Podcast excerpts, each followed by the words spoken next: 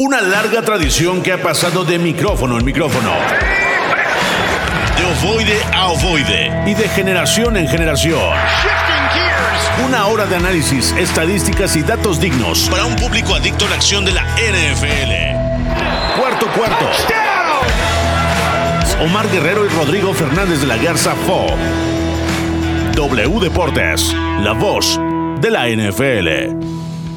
¿Qué tal amigos? Bienvenidos a una misión más de Cuarto Cuarto a través de W Deportes. Yo soy Rodrigo Fernández de la Garza y me acompaña mi querido amigo Omar Guerrero. ¿Cómo estás, Omar? Mi querido maestro Fo, qué gusto saludarte. Un placer estar eh, de nueva cuenta en los micrófonos de W Deportes en el eh, programa que más nos encanta, que es Cuarto Cuarto, hablando del fútbol americano y de toda la actualidad de la NFL, porque pues poco a poco ya se está acortando el tiempo para pues ver eh, y emocionarnos con la NFL, que es una liga que para nada para noticias, hay muchas eh, eh, que les tenemos el día de hoy preparadas y sobre todo el análisis, como ya lo veníamos haciendo durante las semanas anteriores, de las distintas divisiones. Esta vez toca el norte de la americana, así que no se despeguen porque va a estar bastante bueno. Tú lo has dicho, mi querido Mar. Y pues, antes que nada, agradecerles por sintonizarnos en el, en el 730 de AM y por supuesto a través de los servicios de streaming como Spotify en los que tenemos ya habilitado este programa para que ustedes lo puedan sintonizar a placer y con el tiempo y dedicación que les parezca más apropiada. Así que vamos a arrancar con las emociones de esta de este programa porque el día de hoy vamos a, a darle un pequeño twist y vamos a platicar un poquito de lo que está pasando en el mercado de los corredores porque últimamente se han vuelto las cosas bien complicadas para esta posición posición dentro de la liga. Y es que más allá de, que haya una evolución en cuanto a los salarios, más allá de que haya una evolución en cuanto a, a la protección al jugador, recordemos que el jugador que está en la posición de corredor por lo regular siempre tiene que cumplir doble función, la de receptor y la de un, corredor. Y constantemente es pues atacado por los agresivos miembros de las defensivas ajenas, sobre todo los de la línea que pueden ser bastante eh, no solo salvajes sino que además de todo tienden a ser muy fuertes, muy eh, golpeadores. Y no es por una razón diferente a la de así eh, ha, dictado la evolución del partido, de, la misma tendencia del juego, pues ha provocado que haya tenido este cambio, la, posición y, simplemente si eres un jugador que está al pendiente de lo que estos jugadores van a hacer, pues simplemente ya llegaron y no solamente te cayó uno, te cayeron dos o tres y te dieron un duro golpe.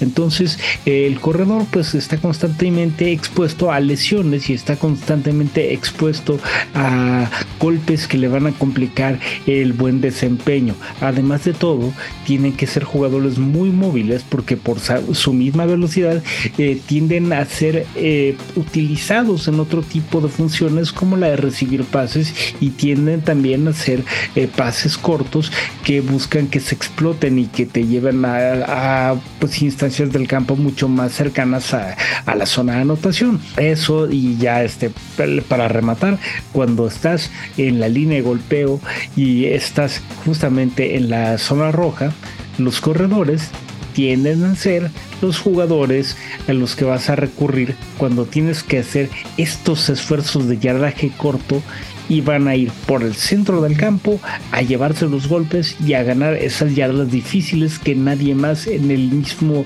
eh, equipo ofensivo puede lograr. Entonces, pues estos jugadores tienden a ser también eh, muy utilizados, pero la situación es grave aquí porque en eh, los últimos años la tendencia de la misma NFL ha sido a pagarles menos porque los consideran jugadores de poca duración, de poca, de poca carrera, de poca, eh, pues no quiero decir de poco impacto, pero los convierten en una posición hasta cierto punto, y abro comillas, como si fuera desechable. Cierro esas comillas porque la verdad me parece una posición bastante respetada y que ha tenido muchísima trascendencia a lo largo de la historia de la misma NFL. Y recordemos nada más que hace poco perdimos a uno de los jugadores más versátiles que han tocado la NFL y que cambió y revolucionó por completo el juego, que fue Jim Brown. ¿Y cuál era su posición? La de corredor. Y así fue con Walter Payton y así fue con Barry Sanders y con Emmitt Smith y muchos otros jugadores que han hecho que la NFL tenga otro tipo de juego. Eh, dígase la Damian Tomlinson, dígase, eh, no sé, recientemente Derrick Henry. Hay muchos, muchos jugadores que han hecho que este juego sea más visible gracias a su labor y la posición de corredor es justamente la que ejecutan. Entonces, más allá de seguir yo con este monólogo respecto a la posición del corredor, mi querido Omar, ayúdame a explicar un poquito cómo ha sido o el qué ha sido lo que ha determinado que los jugadores que estén en esta posición padezcan tanto lo que, lo que actualmente está quejando a la NFL. Y, lejos de un monólogo, Fo, me parece que es una aseveración completamente correcta todo lo que dijiste, porque es la realidad. Eh, todo el mundo lo sabe que es muy difícil ganar sin un corredor superior y actúa la NFL o al menos los dueños, los gerentes generales, como si los corredores fueran eh, piezas intercambiables de un equipo de fútbol americano, cuando sabemos que sin un buen corredor, o sea, imagínate si los Chargers no tuvieran a Austin Eckler o si los eh, Tennessee Titans Titans no tuvieran a el mismo eh, Derrick Henry. O sea, serían equipos completamente distintos. O sea, tendrían corredores, pero si acaso serían corredores de, de, bajo perfil que no te cumplan todas las funciones que ellos están pidiendo. O imagínate si los mismos 49ers no tuvieran a Christian McCaffrey. O sea, Christian McCaffrey se volvió un utility también dentro de la franquicia porque lo utilizan como un, como un, eh, una especie de receptor, les entrega yardas por tierra, e incluso llegó a ser mariscal de campo en, aquel último juego en playoff. Eh, los corredores son súper infravalorados. Nada más vamos a ponerlo en contexto y para no extendernos muchísimo más, porque hay mucha información también en el programa. Eh, la queja de, los corredores es porque a pesar de la influencia que tienen en sus equipos, eh, hay sueldos bajísimos para los corredores. Un corredor franquicia es el segundo más bajo en una lista de 11 posiciones, 10.1 millones de dólares anuales. Vamos a ponerlo en contexto, el promedio de salario para los corebacks de franquicia es de 32.4 millones. Después de eso siguen los linebackers con 20.9 millones y en tercer lugar están los receptores y alas defensivas como eh, con el con 19.7 millones de dólares. Eso quiere decir que, están en, un eh, rango bajísimo. Los corredores tan solo están por encima de los pateadores. O sea, ¿quién pensaría eso? Que, que un corredor estaría ganando solo más que un pateador. Un pateador gana 5.3 millones de dólares si es jugador franquicia. Eh, eh, de verdad estamos en una crisis donde no se le da el valor que tienen a los pateadores. Y, el mismo Derrick Henry ya lo dijo, ¿no? Dijo, entonces simplemente eliminen la posición, la posición de corredor. O sea, porque esta lucha que tienen eh, estos jugadores en una posición de alto impacto, pues también quieren blindar su, carrera, su vida después de los emparrillados, porque todos saben de, los riesgos que se corren con tantos golpes. Y, querer blindar tu carrera creo que no está mal, al final estás pensando en tu futuro y que tú, o sea, es, es, vamos a ponerlo en, perspectiva, es un empleado contra un, jefe y tú, y tú le estás pidiendo solamente que, que te den el valor por lo que aportas al equipo. Yo creo que no pudiste explicarlo de una mejor manera y la verdad es que me parece una situación que están defendiendo su trabajo de una forma muy respetable. Lo que está haciendo este equipo, eh, o más bien este, esta posición, y, esto es desde el principio de la semana, es que eh, tanto Sacón Barkley como Josh Jacobs rechazaron el contrato que se le ofrecieron porque realmente no hubo un cambio significativo, no hubo un cambio o una cifra que realmente estuviera valorando su aportación dentro del equipo. Y recordemos que Josh Jacobs fue por mucho, eh, incluyendo a la contratación superestelar de los Raiders que era Davante Adams, eh, se convirtió en el jugador que mejor movió al equipo, se convirtió en el corredor que más produjo a lo largo de toda la temporada y al final a Josh Jacobs le ofrecieron una etiqueta franquicia. La etiqueta franquicia le está pagando cerca de 10 millones de dólares por. Por año. Y de la misma etiqueta franquicia se le dieron a, a Saquon Barkley esa misma cifra.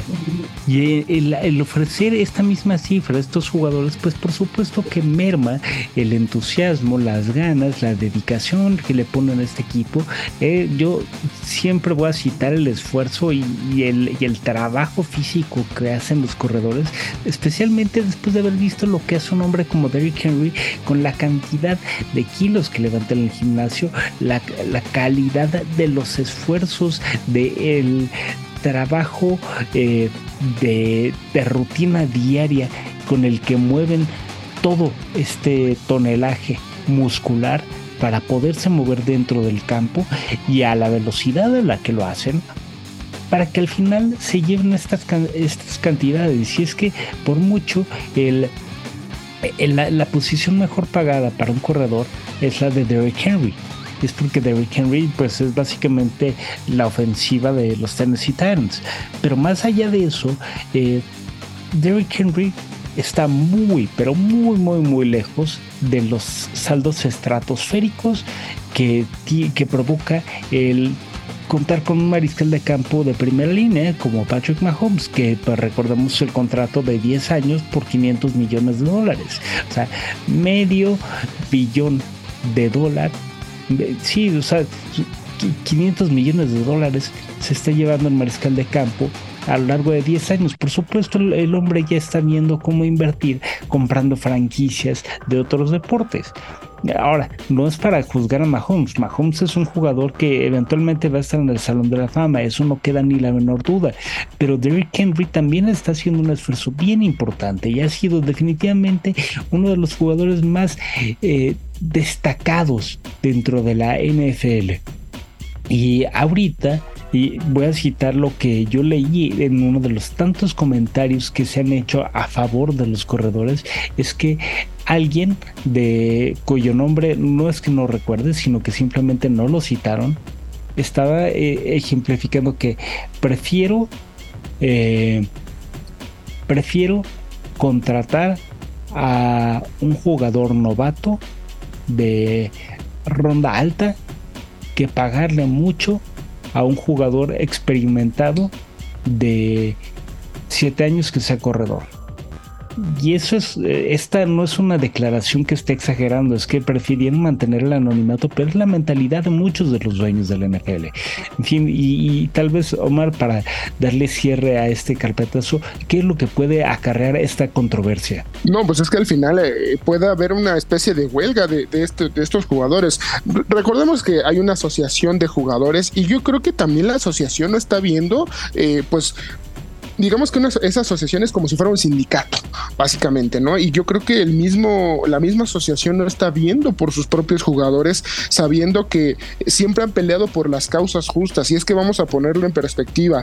Eh, el, mismo eh, Nick Chubb firmó hace eh, dos años, si no, me, si no mal recuerdo, por 12.2 millones de dólares. Son de los contratos más altos, incluyendo el de Derrick Henry, que estaba ganando, bueno, que firmó su contrato aproximadamente por 12.5 millones por temporada. Estamos hablando de que no, o sea, sus sueldos no se comparan ni siquiera tantito con lo, con lo de otras posiciones, lo de un liniero ofensivo, lo de un mismo eh, mariscal de campo que, ni se diga, ya lo, ya lo habías mencionado, Ahora también hay que mencionarlo y ese es un punto bien específico.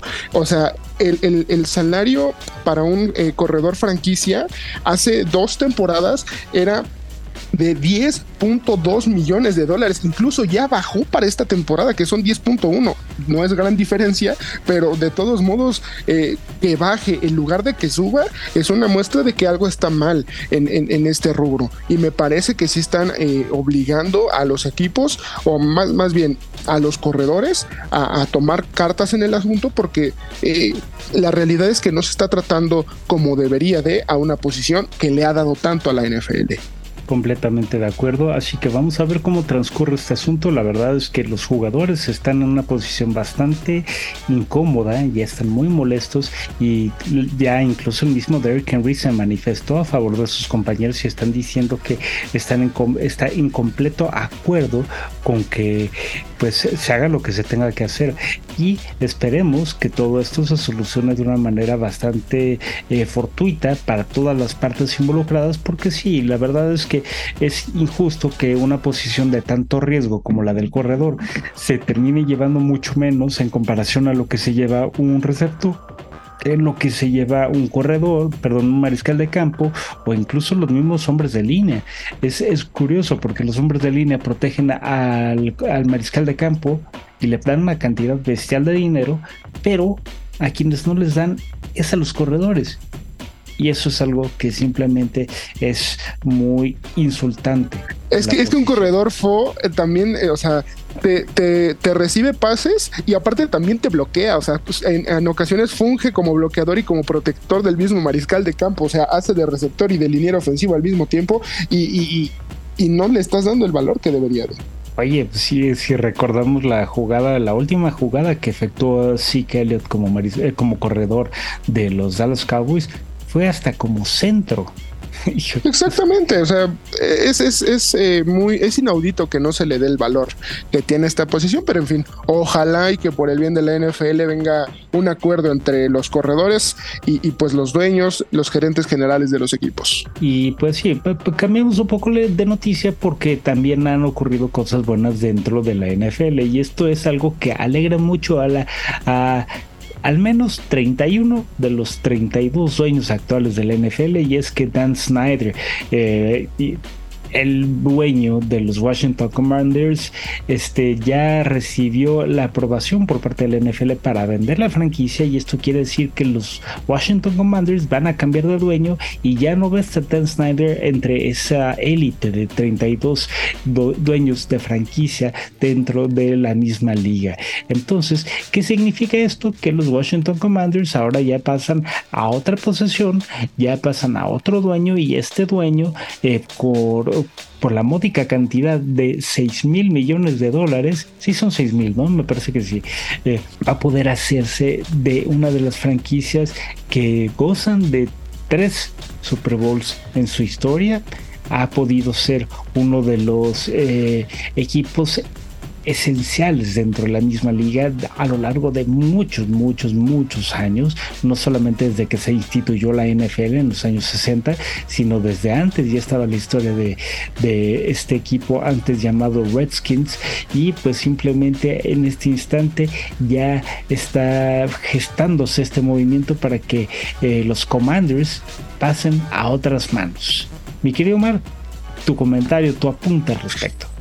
Pues eh, la verdad es que creo que le viene muy bien a la NFL, ¿no? Eh, bien, lo dicen, también es el inicio de una nueva era para, para la NFL porque es una venta récord, 6.050 millones de dólares es una marca para pues muchos para la para franquicias deportivas dentro de los Estados Unidos.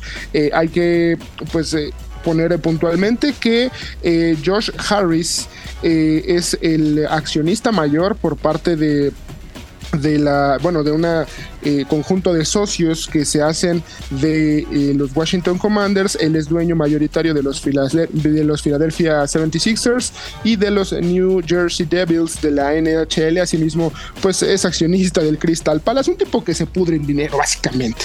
Realmente es, es, es eh, muy agradable que este tipo de personas se, se, animen a, poner su dinero en, en este tipo de negocios. Yo creo que él no le entraría de no saber que es un negocio completamente rentable. Y pues otro, en, contraparte hay, que eh, hacer mención que el mismo eh, Dan Schneider, incluso después de poder vender ya a los eh, Washington Commanders, pues se hizo acreedor a una multa de 60 millones de dólares por algunos malos manejos, unas investigaciones que ahí incluso tuvieron que ver con el corte legal y, pues eso derivó en que apenas le, multaron con 60 millones de dólares, digo, tiene 6 mil restantes, entonces va a tener pues bastante colchón después de esta multa. El, caso es que los Washington Commanders van a tener un eh, nuevo propietario y ojalá que sea también el inicio de una nueva era para ellos porque ya tiene mucho tiempo que no pues los vemos brillar con luz propia. Y sí, creo que esta es una situación que, que, que bueno, tampoco es como por luz propia, pero la verdad es que después de haber pasado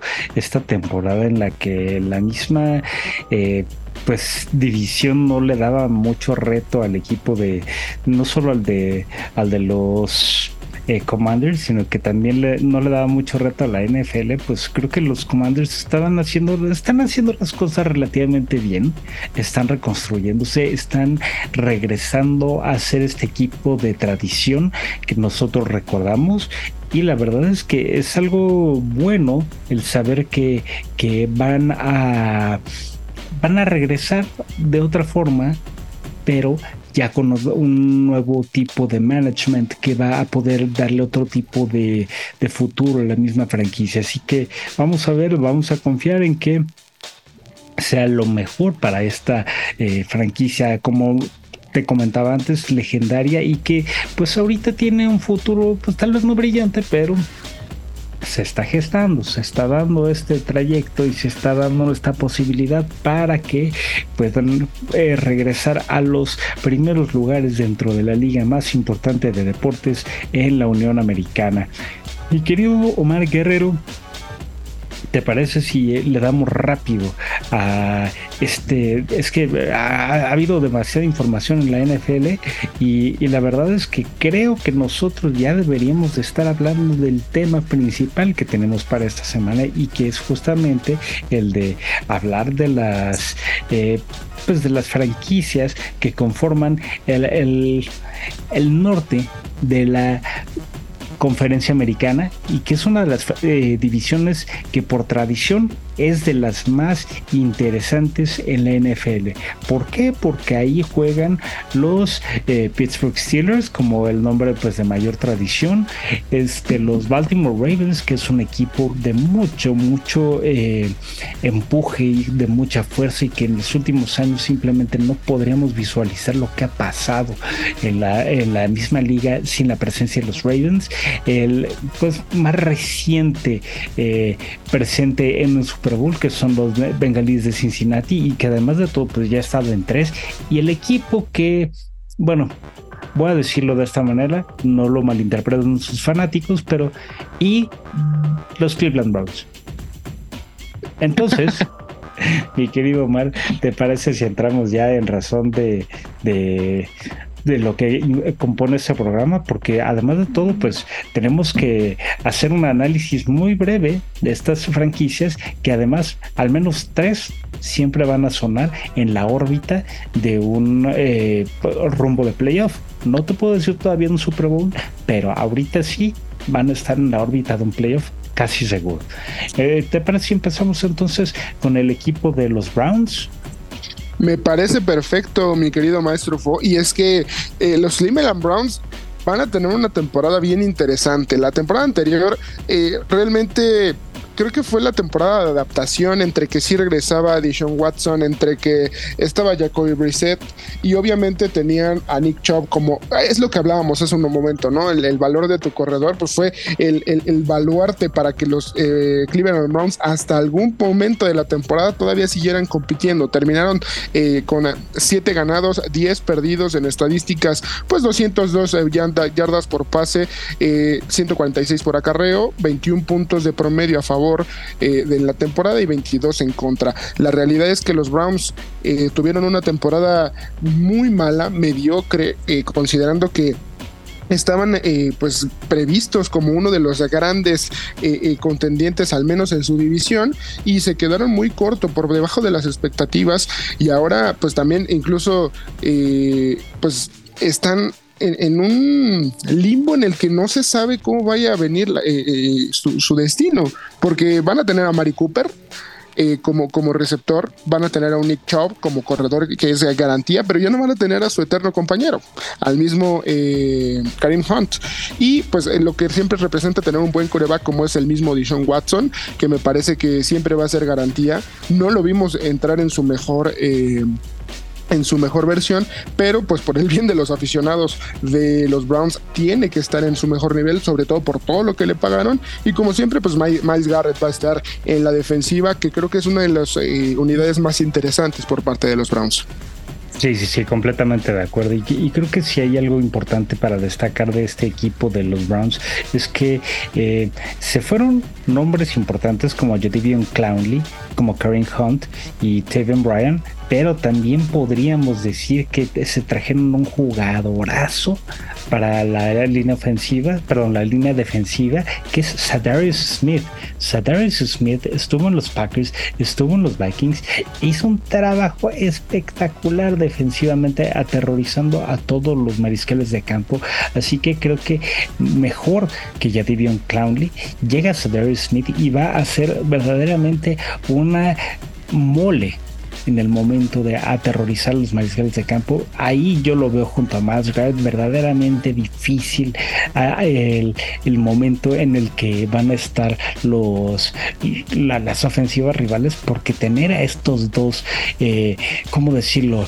Eh, Atlantes cómo poder ejemplificar la grandeza de estos dos jugadores, porque son verdaderamente fuertes, son demoledores, son imponentes, son aterrorizantes, son eh, puedes decir una cantidad enorme de sinónimos al respecto, pero lo que puede ocurrir en la dupla Sadriel Smith con Miles Garrett es algo que no van a querer enfrentar nadie dentro de la NFL. Y también por ahí, si consideras que está linebacker Anthony Walker, si está el, corner Mike Ford, si está Juan Thornhill y Rodney McLeod dentro del perímetro, eso quiere decir que vamos a contar con una defensiva bastante respetable y que eh, pues en los últimos años ha perdido un poquito esa tradición de, de los mismos Browns de ser un equipo bastante digno de ver a la defensiva. Es cierto, los, rivales a los que tiene cuenta con mucho, mucho, mucho eh, cartel y mucho renombre para poder combatirlo, pero eso no quiere decir que nada más con la línea defensiva no vas a tener miedo. Por el contrario, vas a tener que respetar a estos Browns y vas a tener que dejar de verlos como si fueran pues lo último de relevancia dentro de la misma liga. Omar, eh, nos llega el momento de hacer la pausa, pero un apunte final para cerrar justamente el comentario sobre este equipo. Yo creo que los Browns van a tener una buena temporada. No creo que vayan a quedarse con su división porque evidentemente para mí está destinada para los Cincinnati Bengals, pero podrían terminar quizá no en la última posición, sino peleando un segundo o tercer lugar de la división norte de la americana.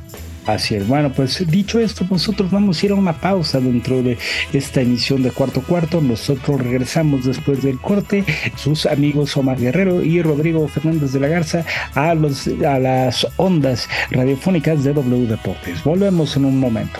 Turnover y hay cambio de estrategia en el terreno de juego. Volvemos a cuarto cuarto en W Deportes. Regresamos a la señal de cuarto cuarto a través de W Deportes. Yo soy Rodrigo Fernández de la Garza, me conocen como Fo y me acompaña mi amigo Omar Guerrero y estamos analizando la división norte de la conferencia americana. Justo venimos de platicar sobre los Cleveland Browns y ahora es momento de hablar del que probablemente es el candidato más fuerte de la NFL en esta misma división, que son los Cincinnati Bengals. Los Cincinnati Bengals, mi querido Omar, que es un equipo que se reforzó de una manera muy interesante porque le van a dar finalmente este año a una figura tan importante como Joe Burrow el apoyo en la línea ofensiva de alguien con la calidad, la reputación y sobre todo el talento como Orlando Brown, como tackle ofensivo. Y esto simplemente le abre enormes posibilidades tanto a Joe Mixon como corredor, como al mismo eh, Joe Burrow y sobre todo le va a dar posibilidad a los receptores, que es una de las virtudes que más se destacan como monstruo de tres cabezas en el ataque ofensivo de los Bengals, a explotar. ¿Por qué? Porque Burrow no va a pasar la mayor parte del partido eh, huyendo de los eh, defensivos, de los linieros, de de los linebackers incluso eh, por su vida. Por el contrario, va a tener un poco más de tiempo y va a tener la posibilidad de moverse con tranquilidad para encontrar esos blancos y sobre todo va a tener la eh, eh, posibilidad de colocar el balón exactamente en las manos de los jugadores donde lo necesitan. Así que es una de las eh, adiciones estelares dentro de la misma NFL, yo me atrevo a decir, pero también hay otro tipo de eh, refuerzos que van a ayudar mucho.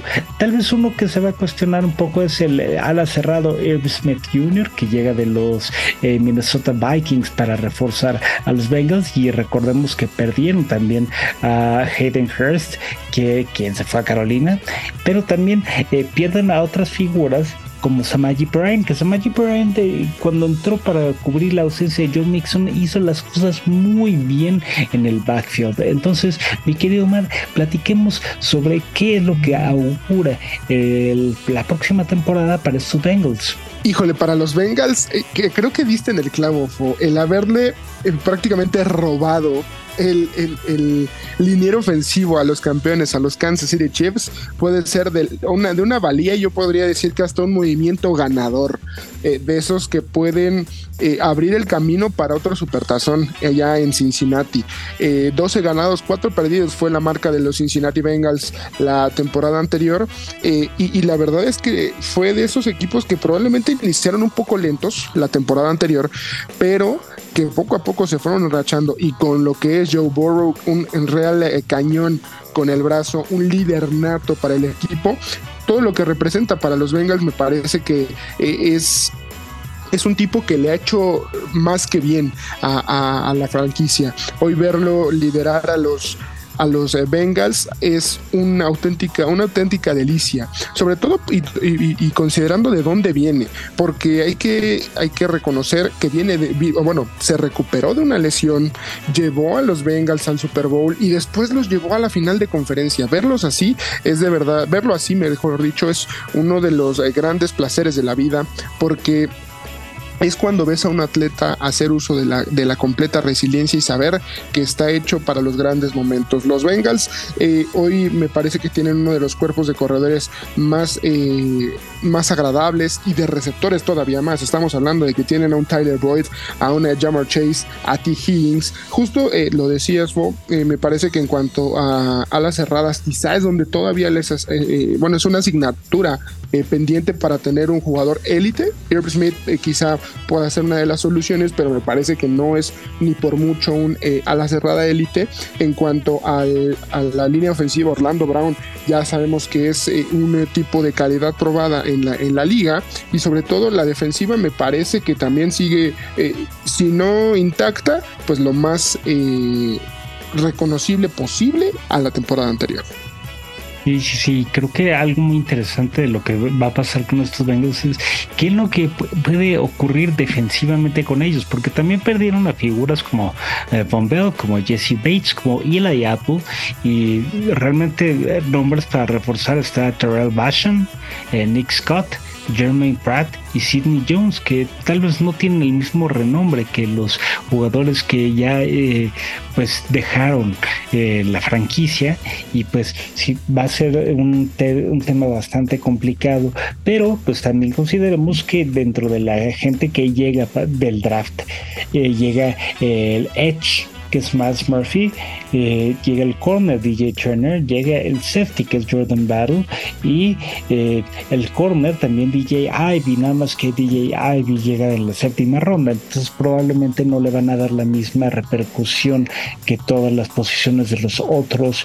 Eh, pues, de los otros jugadores. Entonces vamos a ver qué tal está el reto defensivo para estos eh, eh, Cincinnati Bengals. Me gusta mucho el equipo, creo que ofensivamente es de lo más espectacular y divertido que se puede gozar al ver la NFL, pero defensivamente es un equipo que no sé si vaya a estar al parejo de lo que pueden ofrecer incluso los mismos Browns, porque digo, si ya hablamos de un equipo como eh, los Ravens o los Steelers, que de tradición son de las mejores defensivas de la liga, pues es muy difícil que puedas ponerte al parejo de estos dos nombres. Y sin embargo, los Bengals, pues bajita la mano, hicieron las cosas bien defensivamente el año pasado. Entonces se, se levanta muchísimo polvo o se, se generan muchas dudas porque no conocemos una parte importante de cómo va a ser este roster, porque contará con mucho jugador novato. Pero vamos a ver qué pasa ah, en el momento de que estén en el campo los 11 jugadores y que se puedan complementar de la manera adecuada.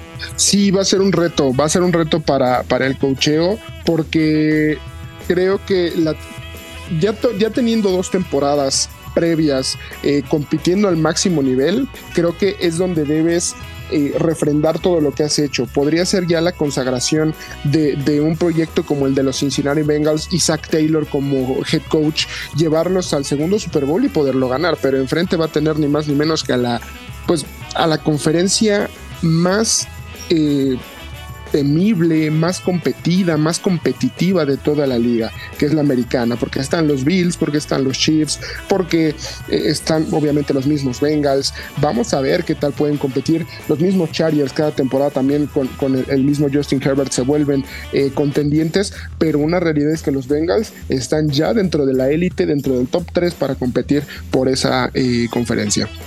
Sí, sí, sí. Creo que eh, estos Bengals ah, tienen la vista o la mirada mucho más eh, lejos de lo que muchas otras franquicias están viendo y dentro de la misma división creo que es el único equipo que tiene una posibilidad real de convertirse en un contendiente por el Super Bowl. Así que vamos a ver qué ocurre en esta temporada con los Bengals, que va a ser una temporada de muchos retos y probablemente va a ser una, una temporada de muchos puntos, pero Vamos a ver qué tal está eh, la situación en el momento de la defensa.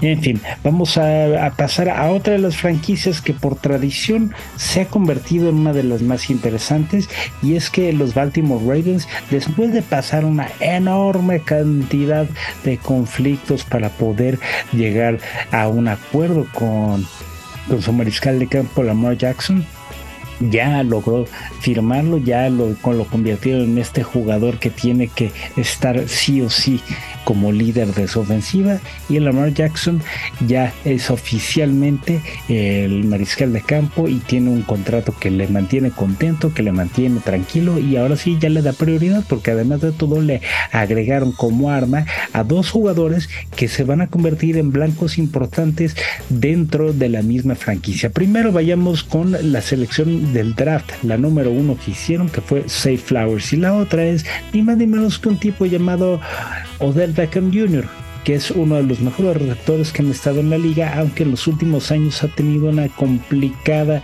eh, situación de salud eh, y sobre todo de mantenerse dentro del campo. Así que Omar, ¿tú qué esperas de esta nueva versión de los Ravens para 2023-2024?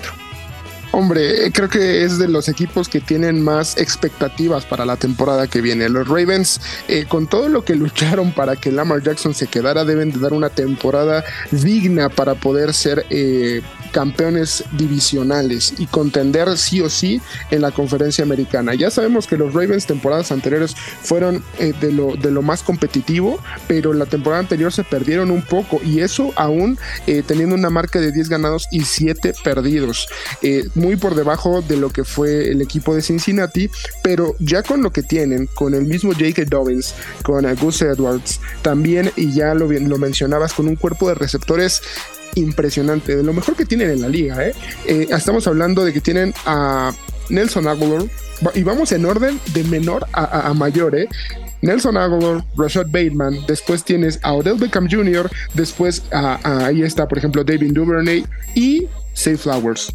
¿Qué más puedes pedir? Y sobre todo tienes un buen ala cerrada, como es Mark Andrews, de lo mejor de la liga también. Me parece que los Ravens están llamados a ser eh, de, los, de lo mejor de su división, si no, si no primero, quizás segundo, porque los otros dos equipos me parece que están no en reconstrucción, pero no en el mejor de sus momentos. Va a ser peleadísima el norte de la americana y los Ravens de Baltimore van a tener para pelear y van a tener parque. Lo que necesitaba ya Lamar Jackson ya se lo trajeron, quizá ya no va a tener que estar corriendo todo el tiempo, vamos a tener que analizar qué tal está su línea ofensiva, porque la línea ofensiva eh, siempre sabemos que es muy importante para que el mariscal de campo no esté eh, corriendo todo el tiempo por su vida, pero la realidad es que lo que tiene ya Lamar Jackson y sus eh, Ravens es para poder competir sí o sí la temporada que viene.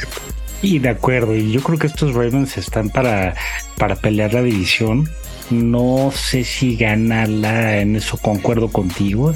Ya más adelante llegaremos a los pronósticos de qué es lo que puede eh, pues vislumbrarse o de lo, lo, que le va a ocurrir a esta división ya como si nosotros tuviéramos una bola de cristal, pero eh, yo te puedo decir que los Ravens, además de tener siempre una franquicia bien coachada, van a tener un equipo que va a ser contendiente, que va a ser peleador, que va a ser muy difícil de enfrentar y sobre todo que va a tener nuevos ánimos. Ofensivamente va a ser un equipo menos predecible, va a ser un equipo que va a tener constantemente la amenaza posible de un eh, ataque terrestre bastante agresivo, pero también va a tener un ataque aéreo bastante respetable. Y es que además de Odell Beckham y de Safe Flowers, van a contar con Nelson Aguilar y los otros receptores que anteriormente ya estaban eh, listos para hacer que los eh, receptores de, bueno, por supuesto, estoy olvidando el más importante de todos ellos, que es el ala cerrado Mark Andrews. Pero eh, más allá de todo esto, el equipo de los Ravens es una equipo, es una franquicia que va a tener demasiadas posibilidades de convertirse en la amenaza que no quieres enfrentar. ¿Por qué? Porque no vas a saber cómo defender. Cuando, cuando parece que te, van a correr, puede pasar Lamar Jackson. Y además de todo, es un mariscal de campo con una muy buena eh, puntería. Y por puntería no lo quiero decir de una manera tan pueril, por el contrario, lo quiero decir de una manera bastante nada en el sentido de la inteligencia, de la precisión, de la eh, facultad de colocar balones en lugares que solamente un mariscal de campo de su talento puede colocar. Entonces, yo creo que va a ser bastante interesante ver estos Ravens y ver, también qué tal se van a adaptar los eh, jugadores que como eh, nuevos apoyos van a, acomodarse en la ciudad de Baltimore para poder hacer que el equipo pueda trascender y que pueda llegar a playoff. Entonces aquí cae la responsabilidad en uno de los renglones defensivos de la capacidad del Harbaugh, que es la defensiva. Y es que en la defensiva perdieron a un jugador clave por la agencia libre, que fue ni más ni menos que Marcus Peters. Y además de todo, Justin Houston, que bueno, Justin Houston no estaba brillando tanto, pero aportaba para el equipo de los Ravens. Y creo que pues terminan perdiendo a este tipo de jugadores que se, se habían convertido en referentes, sobre todo en el caso Marcus Peters. Sí, y, sobre todo va a ser interesante cómo logró eh, eh, pues conjuntar el coach Harbaugh toda la, defensiva, ya bien lo mencionabas, y todavía más interesante va a ser el inicio de temporada. Al menos sus primeros cinco juegos, de cinco, tres van a ser divisionales y va a ser importantísimo que terminen llevándose al menos dos de tres.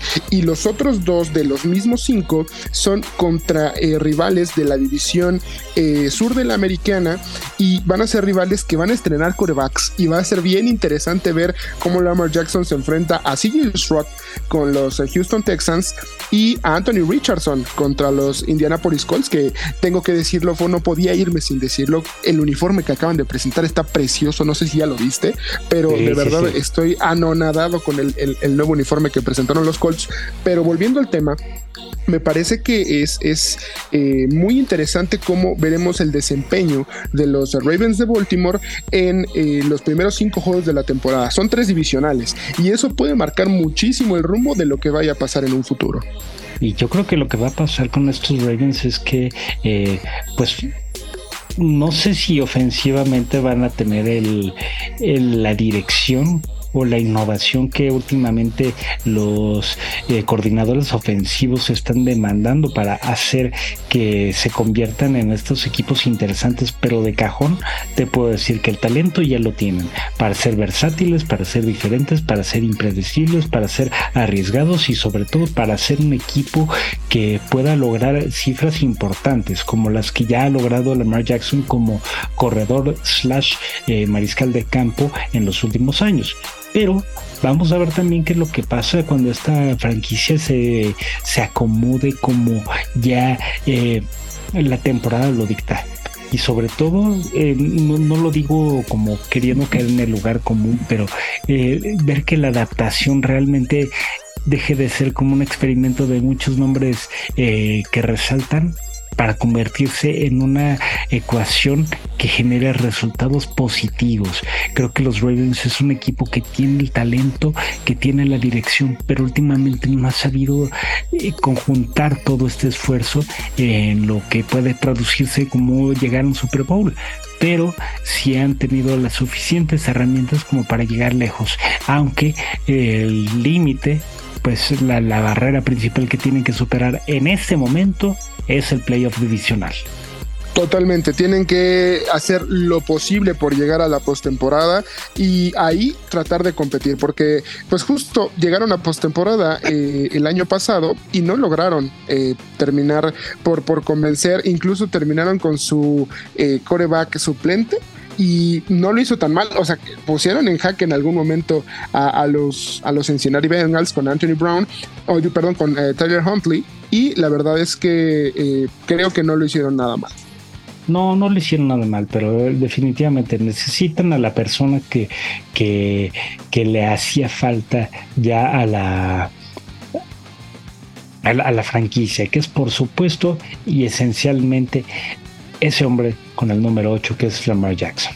Entonces, solamente esperar a que a ver qué tal se desempeñan. Y ya nada más para cerrar las eh, actividades de esta misma división, vamos a platicar del equipo más relevante en, cuanto a historia de la NFL y los títulos, que son los Pittsburgh Steelers, el equipo que por tradición en México se sigue más eh, dentro de esta eh, división pero no por eso quiere decir que sea el equipo más visto de toda la liga. Sí, los Pittsburgh Steelers es un equipo bien, bien interesante, porque además de todo tuvieron que cambiar hace poco la posición estelar, que es la del mariscal de campo, y ahora es un jugador de segundo año, Kenny Pickett, el que se va a encargar de llevar el control de los eh, Pittsburgh Steelers y va a, a tratar de hacer que jugadores que llegaron de refuerzo con el renombre de Allen Robinson pueda hacer una buena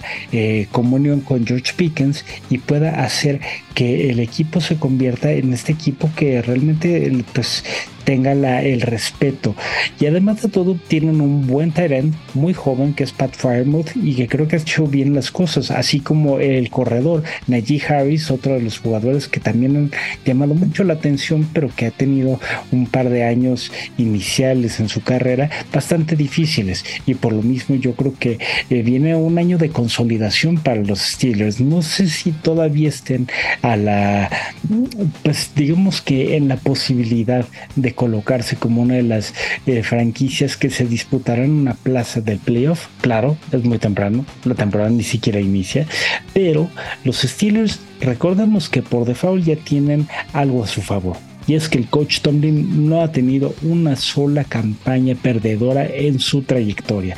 Y yo creo que ahorita va a tener una mejor posibilidad de tener otra vez esos números positivos.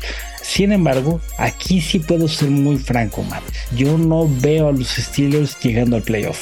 Híjole, es que se han quedado en la orilla, ¿no? O sea, los hemos visto competir y, y mal que bien, la temporada de retiro de, de Ben Roethlisberger calificaron a postemporada de rebote. La temporada anterior se quedaron fuera, pero estuvieron a nada de calificar. Eh, me parece que, es una mística la que tiene bien interesante el, equipo de los eh, Pittsburgh Steelers. Nueve ganados, ocho perdidos, lo que tuvieron la temporada anterior.